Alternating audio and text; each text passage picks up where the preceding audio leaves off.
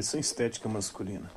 Ainda que a pressão estética sofrida pelas mulheres tenha um impacto mais abrangente em suas vivências, podendo afetar contratações, percepções de merecimento e as relações sociais, a pressão estética sobre os homens também possui efeitos negativos em suas experiências cotidianas.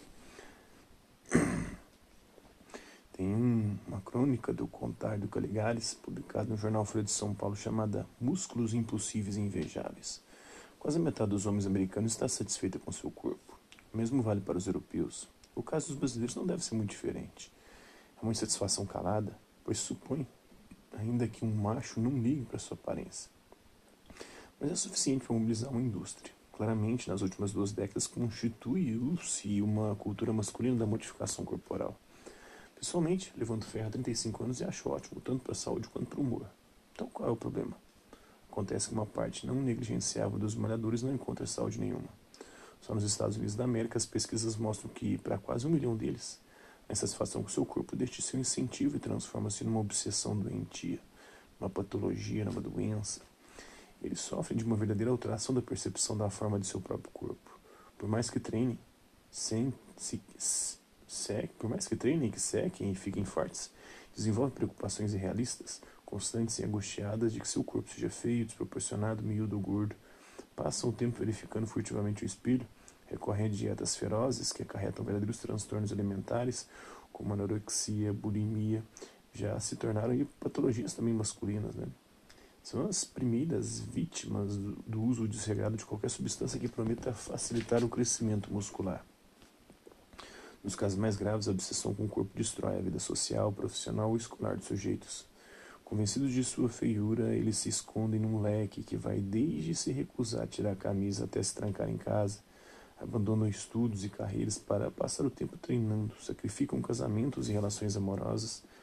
A masculinidade era o ideal espiritual enigmático e complicado. Agora se tornou um corpo impossível.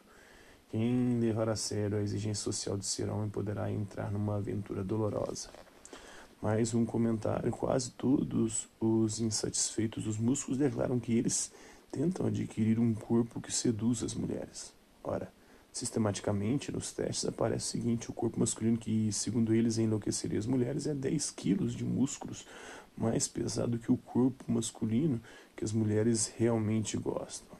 Ou seja, as mulheres preferem homens próximos da média, não excessivamente musculosos. Será que os homens se enganam e treinam em vão? É mais provável que querer seduzir seja uma desculpa. Os homens querem ser impossivelmente musculosos não para encantar as mulheres, mas para competir com os outros homens.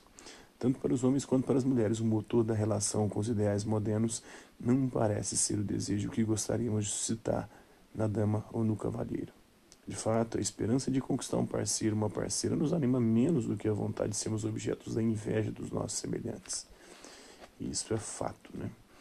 A gente muitas vezes prefere provocar inveja do que de fato o desejo nos outros.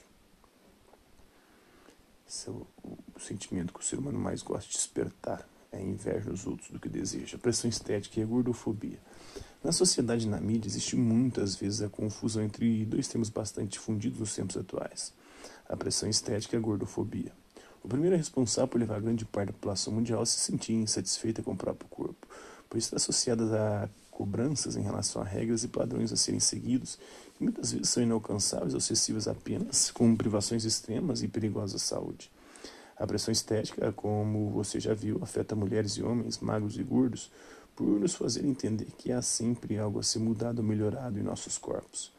No caso da gordofobia, o que se vê é a aversão ou preconceito em relação ao corpo é, gordo de maneira geral, o que por si só compreende a desumanização das pessoas gordas pela leitura quase automática de que esse tipo de corpo é doente, enquanto o corpo magro é saudável. Ao contrário da pressão estética, que se trata de uma pressão social difundida principalmente pela mídia, associada à tentativa incessante de se encaixar em um padrão, a gordofobia age de maneira estrutural e afeta o dia a dia da pessoa gorda, que tem de lidar com uma sociedade pensada exclusivamente para pessoas magras, principalmente em relação ao excesso, ao acesso a espaços públicos, catracas de ônibus, assento no transporte público, macas de hospital e a meios de consumo também, que não são adaptados às suas necessidades, roupas em tamanhos maiores e com proporções apropriadas. Então, conexões aí, tem a Gurda, né?